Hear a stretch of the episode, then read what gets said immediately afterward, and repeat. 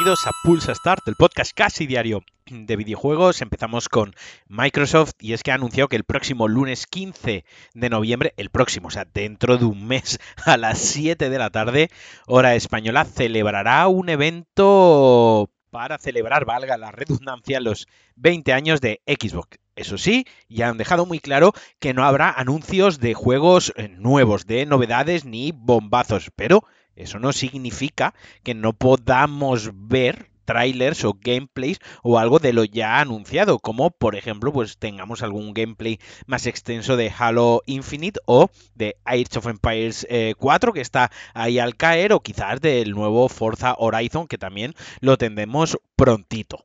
Y ya que estamos con Xbox, Phil Spencer, el manda más, el capo de Xbox, ha, dicho que no, que entre sus planes eh, está comprar más estudios de videojuegos que todavía no han acabado. Para quien viva una putísima burbuja y no se haya enterado, eh, Xbox, Microsoft compró Bethesda hace unos meses por una cantidad eh, insultantemente exagerada de dinero, tal, tan grande que no la sé ni pronunciar y al parecer pues los planes de la compañía es sumar más estudios a, a su empresa. Y también otra cosa que ha comentado Phil Spencer es que Xbox no está interesada en el hardware de VR. Eso se lo deja a Sony. Bueno, eso no lo ha dicho Phil Spencer, eso lo digo yo.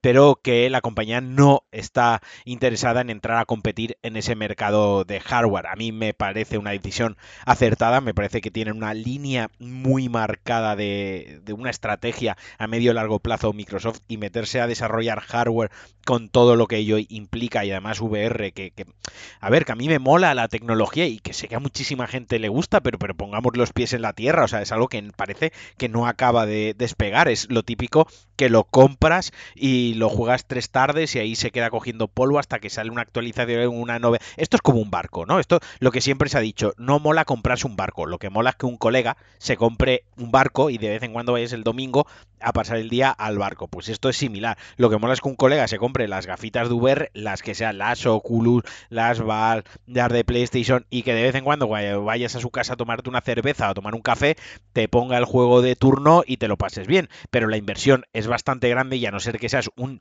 chalao loco eh, de los simuladores que quieres vivir en Matrix, pues no suele, al final no suele rentar. Eso, o sea, es un early adopter o que te flipe muchísimo la, tecnología. Pero por lo general no es algo que, que, se amortice mm, realmente. O sea, es más lo que te pueda disfrutar, lo que puedas divertirte, que si echas números de horas jugadas VS la inversión. Así que por mi parte, creo que Xbox aquí está siendo muy inteligente. Y Ubisoft me ha dado hoy una alegría, o parece ser que nos va a dar una gran alegría, porque según fuentes se ha medio confirmado que Ubisoft ha dado luz verde, nunca mejor dicho, a un nuevo juego de Splinter Cell. Volveremos a tener aventura de Sam Fisher, que para mí es mm, de las mejores sagas de, sigilo. obviamente no llega al nivel de Metal Gear Solid, pero yo mm, disfruto muchísimo Splinter Cell. Las últimas entradas además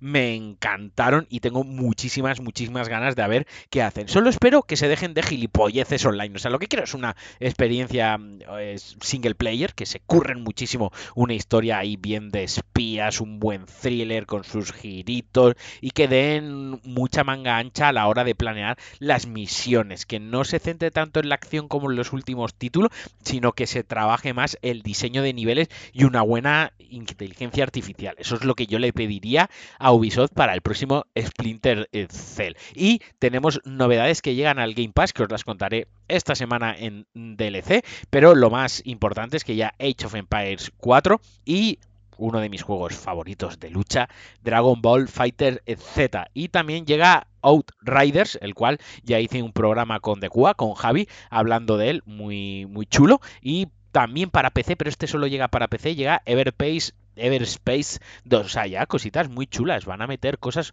muy, muy guays. Pero sobre todo, yo me quedo con el Dragon Ball Fighter Z. Quien no lo haya jugado lo tiene que jugar. Aunque no seas fan de Dragon Ball, si a poco que te guste el género de la lucha, es un, es un auténtico juegazo. Y bueno, hasta aquí el Pulsa Start de hoy. Ha sido breve, ha sido cortito, pero es que tampoco hay, hay muchas noticias estos días, o al menos a mí, que me interesen. Os mando un abrazote muy, muy fuerte. Por cierto, hoy no he rajeado, hoy no me he enfadado. Sé que os gusta mucho que me enfade. A ver si me dan motivos para enfadarme, aunque tengo que decir que luego siempre me sube la tensión y me cuesta un poco dormir. No me hagáis enfadar, por favor. Os mando un abrazo fortísimo, un besazo, os quiero hacer cosas. Adiós. Thank you.